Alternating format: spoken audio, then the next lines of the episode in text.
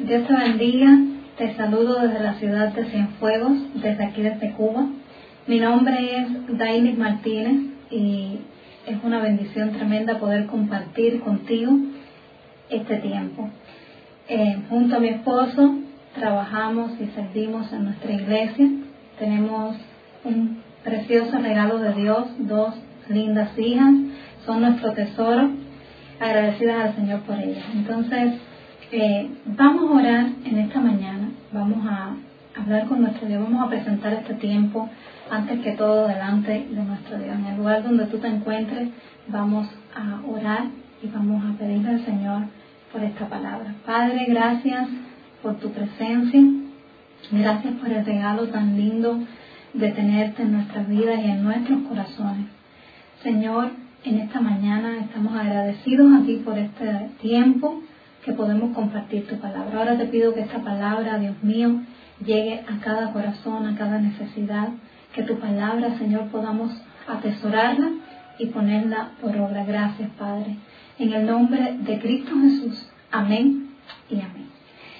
Hoy vamos a, a refrescar algunas cosas que nos han enseñado a lo largo de nuestra vida cristiana.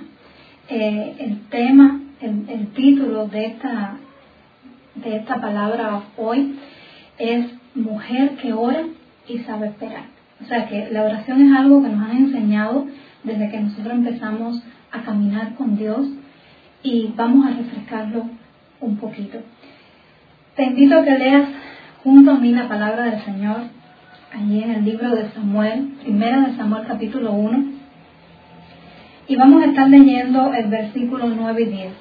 Y se levantó Ana después que hubo comido y bebido en filo y mientras el sacerdote Elí estaba sentado en una silla junto a un pilar del templo de Jehová.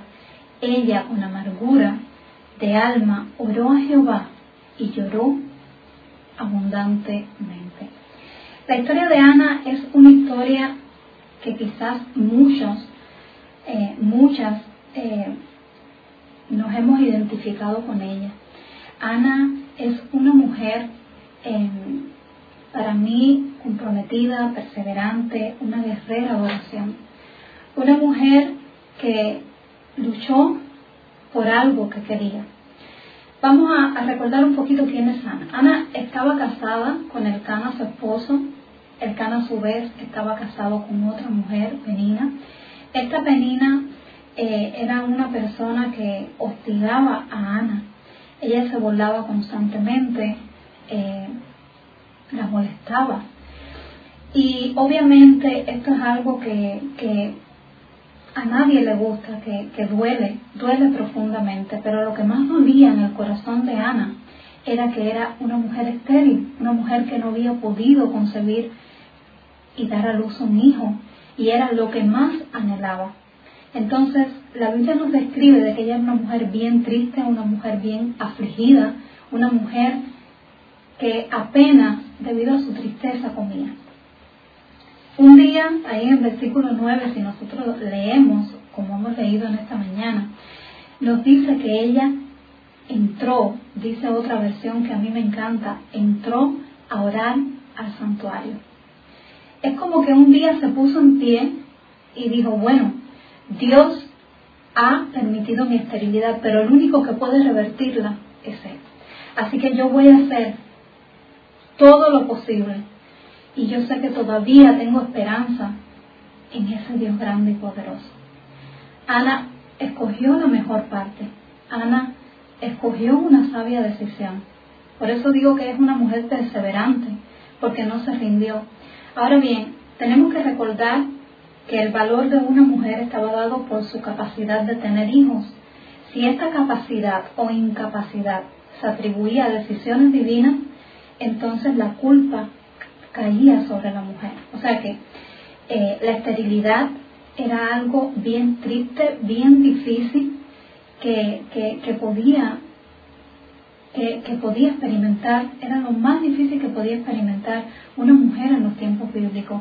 Yo quiero hacerte, hacerte entender que el sufrimiento de Ana era lo más duro que ella, que le podía pasar a cualquier mujer de su, de su tiempo.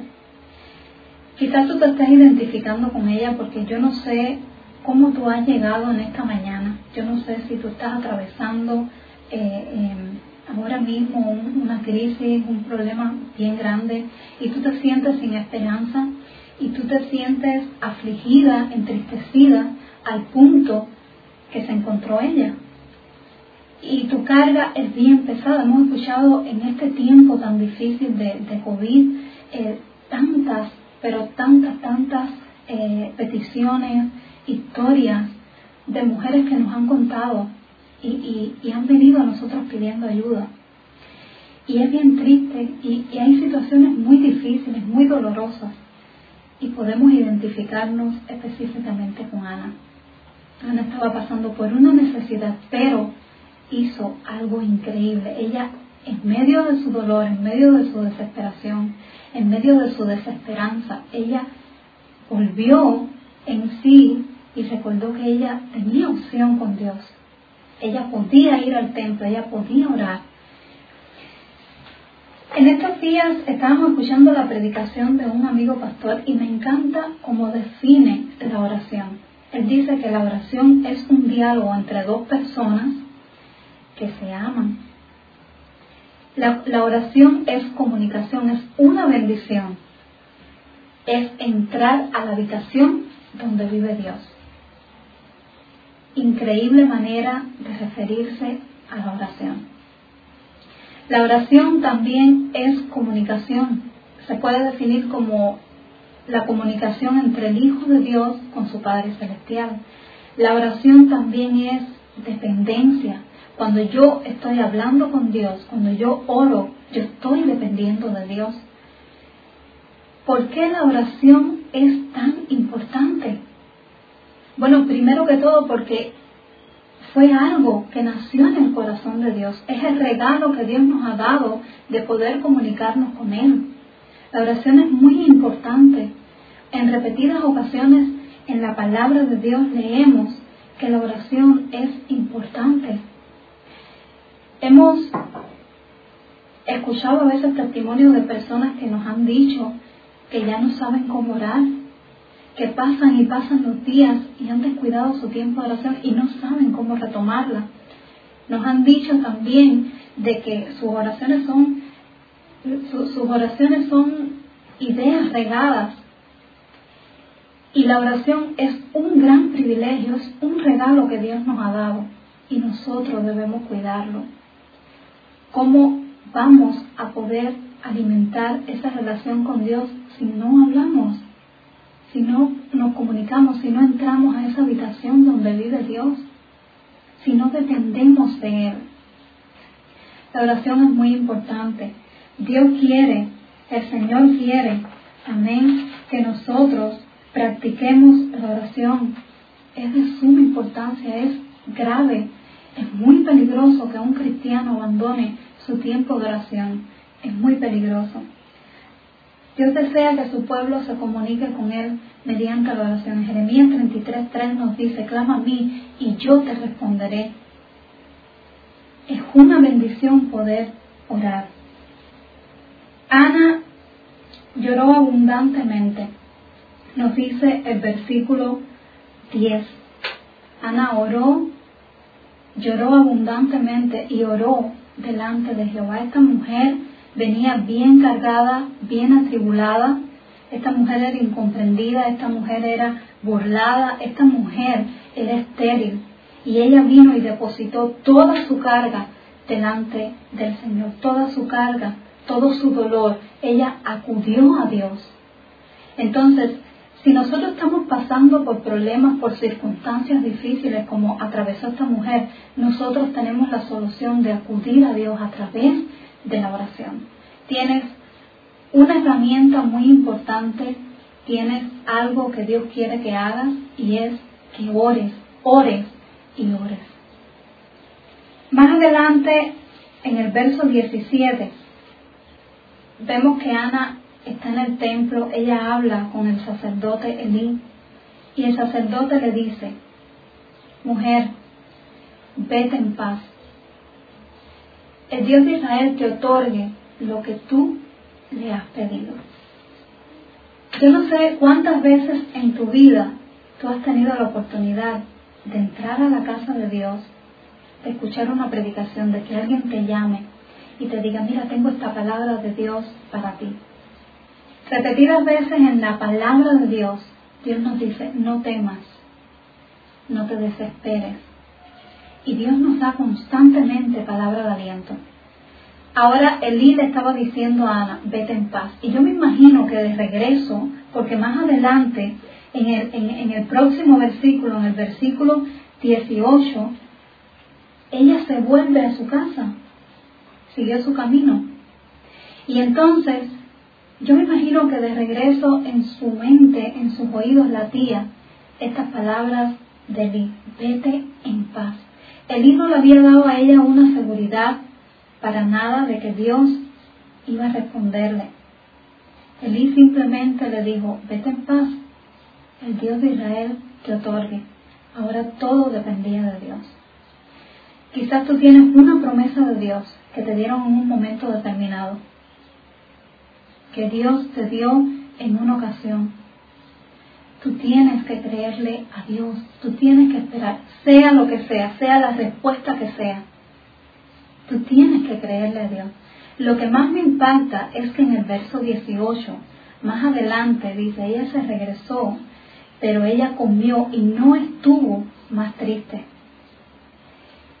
Y todo el mundo, todos podemos decir, wow, increíble, qué clase de mujer de Dios. A veces vemos los personajes bíblicos inalcanzables, no, eran personas iguales que tú y que yo. Personas tal cual, sufriendo las mismas cosas. Ahora mismo estamos viendo un caso de tristeza, de aflicción, de necesidad, algo que anhelaba. Y es lo mismo que te puede estar pasando a ti y a mí en este momento. Pero ella creyó, y a mí más que, que gozo y que admiración que también me da, me causa vergüenza. Porque la misma Ana que recibió esa palabra y que no estuvo más triste, ahora estaba regresando a su hogar pero nada en su vida había cambiado, todo seguía tal cual. Su esposo casado con la misma penina, la penina la estaba hostigando y seguía con su misma actitud. Todavía seguía estéril y todavía no había quedado embarazada. Entonces, ¿qué hizo que Ana no estuviera más triste? Primero que todo por los beneficios de la oración. Cuando tú entras al santuario, cuando tú entras a la habitación de Dios, cuando tú te refugias en los brazos de Dios, cuando tú llegas y lloras y tú le dices al Señor cómo tú te sientes, tú sales diferente. Dios hace algo en ti, Dios te inunda de su paz, Dios te, baña de, de su amor y tú sales diferente. Entonces, ¿por qué seguir nadando en la aflicción? ¿Por qué seguir nadando en la necesidad? Nada había cambiado en su vida. El Señor desea suplir, por supuesto, nuestras necesidades. Él quiere que nosotros eh, eh, confiemos en Él. Él no nos quiere triste, Él no nos quiere angustiados. Dios ha estado con nosotros mucho tiempo. Ana vivió un tiempo para mí en aflicción. Algo que yo quiero decirte en esta mañana que no es lo que Dios quiere para tu vida. Esta aflicción que ella tenía no la dejaba hacer a ella muchas cosas. Una persona que está triste no puede hacer bien sus cosas. No tiene deseos de trabajar, no tiene deseos de atender, no tiene deseos de nada.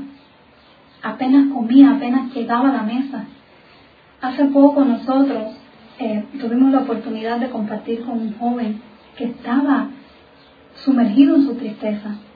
Este joven fue sometido a varios exámenes médicos porque su tristeza lo enfermó para la gloria del Señor pudimos estar dándole palabras y este joven pudo entender una gran lección de Dios. Dios le restauró, Dios permitió que ninguno de sus exámenes saliera eh, positivo, Dios lo, lo libró y también le dio una enseñanza. Dios no nos quiere tristes, Dios quiere una vida de gozo, una vida de alegría. Cuando nosotros estamos tristes se nos olvida que las misericordias de Dios son nuevas cada mañana.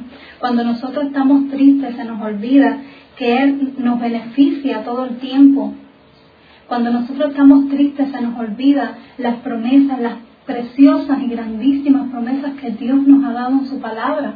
Entonces Dios no te, no te quiere triste. Ana había perdido el gozo, que era su fortaleza. Nehemías 8:10 nos dice, no os entristezcáis, porque el gozo del Señor es vuestra fortaleza. Cuando nuestra fortaleza se cae, el enemigo amenaza. Nosotros tenemos un enemigo que va a atacar con ahínco. Cuando tú te propones, quizás tú te has propuesto en esta mañana, es verdad, yo tengo que reforzar mi tiempo de oración. Yo no puedo seguir sin orar. El enemigo no te va a dejar, el enemigo te va a hacer frente. Entonces, ¿qué vamos a hacer?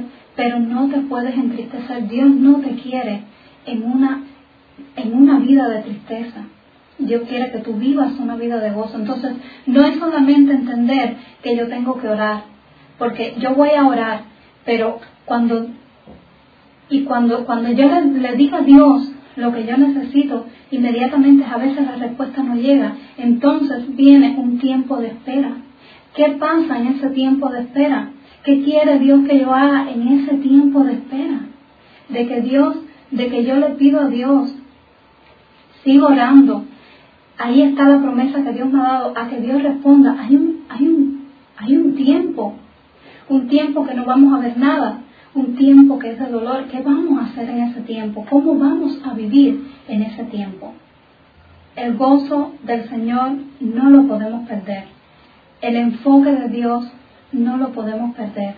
No podemos perder la gratitud. Comienza a cantar, comienza a alabar al Señor. Este es un tiempo importante. Era tanto el dolor de Ana que ella no podía expresar su dolor. Y cuando ella ora por su hijo, ella pide a Dios un hijo y después pueden leer con calma este pasaje. Oró con dolor de parto, sin aún haberlo tenido físicamente. Muchas veces nosotros, la gran mayoría de las mujeres que, nos están escuchando en esta mañana, eh, puede que, sean madres, otras no. Quizás no han tenido la oportunidad, pero todos sabemos cómo es el nacimiento de un bebé. Es algo doloroso, se sufre, hay agonía, hay aflicción, hay dolor, hay desesperación. Lo damos todo. A veces no tenemos fuerza y las buscamos porque nuestra, nuestra idea es una sola, es verle la cara a nuestro bebé. Entonces nuestras oraciones muchas veces, te lo, te lo pongo así para que entiendas cómo a veces vamos a orar. A veces nuestra oración tiene que ser constante, sin desmayar, sin parar. El Señor nos enseña ahí en, Lucas 18 acerca de la necesidad de orar siempre y no desmayar. Y no desmayar es no parar, no frenar, insistir, persistir, permanecer. Entonces nuestra oración muchas veces va a ser con dolor de parto. Mujer, no dejes de orar. Tu esposo necesita oración, tus hijos necesitan oración, tu hogar necesita oración, tu trabajo, tu salud. No puedes dejar de orar. Finalmente, en esta historia vemos el resultado de la oración. Finalmente Dios le da a Ana aquello que tanto anhelaba. Y quizás tú estés diciendo, yo veo eso tan lejos para mí. No, para nada. Ana no sabía lo que Dios iba a hacer, pero ella cambió, hubo un cambio de actitud. Ella decidió confiar en Dios, decidió esperar en Dios. Y lo mismo que hizo Ana lo puedes hacer tú en esta mañana y lo puedo hacer yo. Nosotros tenemos que vivir como para Dios y no para los hombres. Nosotros tenemos que actuar como Dios quiere. Desde el día que nosotros le dimos nuestra vida, nuestro corazón a Dios, ese día le dijimos a Dios, vamos a hacer, vamos a vivir como tú quieres. Cuando Dios quiere una vida de gozo, una vida de agradecimiento, este tiempo de espera, que no ves nada, que no pasa nada, que estás esperando, ora, ora, ora con dolor de parto sin desmayar, ora, clama a Dios y espera a la promesa, pero no vivas hundida en el sufrimiento. Yo tengo una pregunta para ti en esta mañana. ¿Eres persistente en tus oraciones o mueres en el intento? Charles Stanley dijo, aprende a orar sin desmayar y aprenderás a ver la mano de Dios en tu vida. Dios te bendiga en esta mañana fortalécete, anímate. Quiero orar por ti en este tiempo. Así que ahí en el lugar donde tú estás, si tú puedes, pon tu mano en tu corazón, que quiero orar por ti en esta mañana. Cariñoso Salvador, te adoramos en este tiempo. Yo presento delante de ti cada mujer cada necesidad, cada dolor, cada sufrimiento. Presento a mi hermana, presento a tu hija delante de tu presencia, para que tú seas con su necesidad, para que tú la ayudes, para que tú la bendigas. Mira las mujeres que están llorando en este momento, las que están en aflicción. Te pido, Padre, que podamos confiar en ti, que podamos depender de ti, Señor, que podamos vivir una vida confiada en ti plenamente, una vida de gozo, de gratitud, en tanto tu respuesta llega. Espíritu de Dios, gracias por tu presencia, por tu palabra, por tu aliento, en el nombre de Cristo Jesús. Amén y amén. Dios te bendiga, ánimo, Dios está con nosotros. Muchas bendiciones.